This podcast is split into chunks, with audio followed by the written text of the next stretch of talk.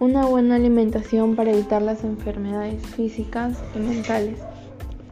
Hola, soy Andrea Victoria Naya Carboyano del Colegio Nuestra Señora de Lourdes del tercer grado A.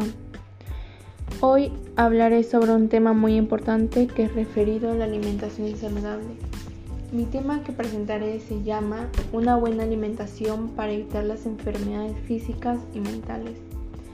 Hablaré sobre los tipos de enfermedades que hay tanto físico como mental. También sobre cómo tener una buena alimentación saludable, qué tipos de ejercicios podemos realizar, etc. Bueno, comenzamos. Primero, ¿qué es tener una alimentación saludable? Bueno, según el Ministerio de Salud, la alimentación saludable es aquel alimento que nos aporta nutrientes que el cuerpo necesita para que nuestro organismo funcione correctamente. También para evitar el riesgo de enfermedades como la diabetes, la hipertensión, la anemia, enfermedades cardiovasculares, etc. Y también para tener un crecimiento y desarrollo adecuado. Y para poder lograr es necesario consumir frutas, verduras, cereales integrales, legumbres, leche, carne, aves y pescado y aceite vegetal. Claro, eso sí, en cantidades adecuadas. Los alimentos que mayormente tenemos que consumir se clasifican en dos grupos. Los macronutrientes, que llegan a ser las grasas, los carbohidratos y las proteínas y por parte de los micronutrientes que son las vitaminas y los minerales. Existen tipos de enfermedades, tanto física como mental. Las enfermedades mentales son la ansiedad, la depresión, los trastornos del estado de ánimo y las enfermedades físicas que son la anorexia, la bulimia, la obesidad y el TCA, que es un trastorno de conducta alimentaria. Estos tipos de enfermedades aparecen cuando la persona pasa por alto o se salta una comida. Es posible que aumente su ansiedad o su irritabilidad, por lo que sus emociones se hacen más susceptibles y está más vulnerable a comer de más y en horarios no adecuados. O cuando nosotros no lo sabemos tratar, es decir, cuando dejamos de comer. Cuando devolvemos la comida, es decir, cuando la vomitamos. Y sin darnos cuenta, nosotros realmente nos hacemos un daño mentalmente y físicamente. Pero, ¿qué podemos hacer para evitar padecer estas enfermedades? Lo que debemos hacer es tratar de comer balanceadamente, ya que ninguna comida es buena o mala. Es por eso que debemos tener una buena relación con la comida y comer sin culpa. Por otra parte, debido a la pandemia, muchas personas comenzaron a subir de peso,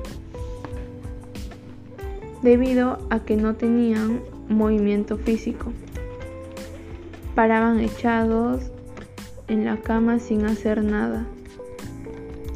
Después algunas personas comenzaron a bajar de peso, pero otras lo hacían de manera saludable y otras no, ya que buscaban como dietas mágicas en internet. Se mataban de hambre e incluso se mataban haciendo ejercicios. Nosotros, para tener un estilo de vida saludable, lo que debemos hacer es comer balanceadamente. También hacer ejercicios para tener una buena salud y poder sentirnos bien con nuestro cuerpo. Por eso podemos realizar ejercicios como los ejercicios aeróbicos, los ejercicios de resistencia, los ejercicios de flexibilidad. Eso sí, no podemos excedernos en hacer ejercicios, ya que también es malo para nuestra salud.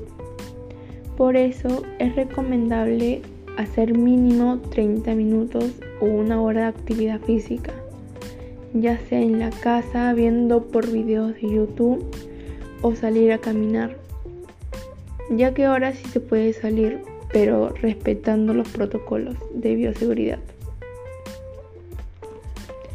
Existen alimentos que podemos consumir, como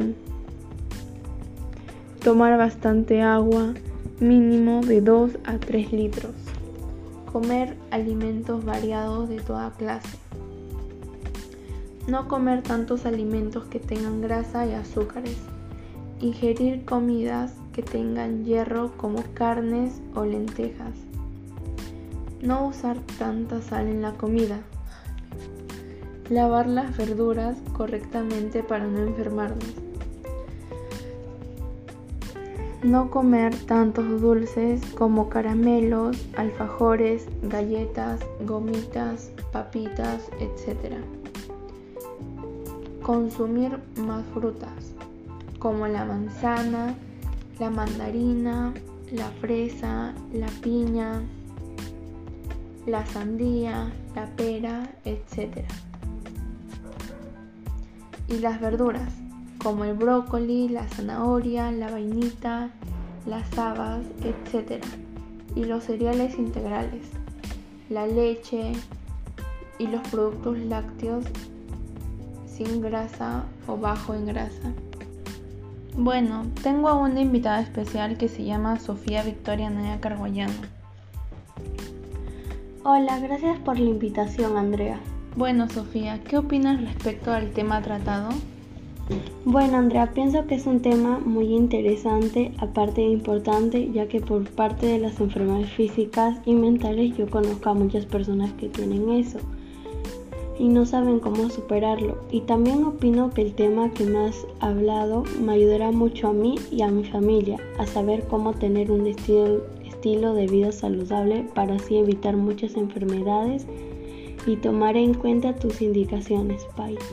Gracias por tu opinión, Sofía. Adiós.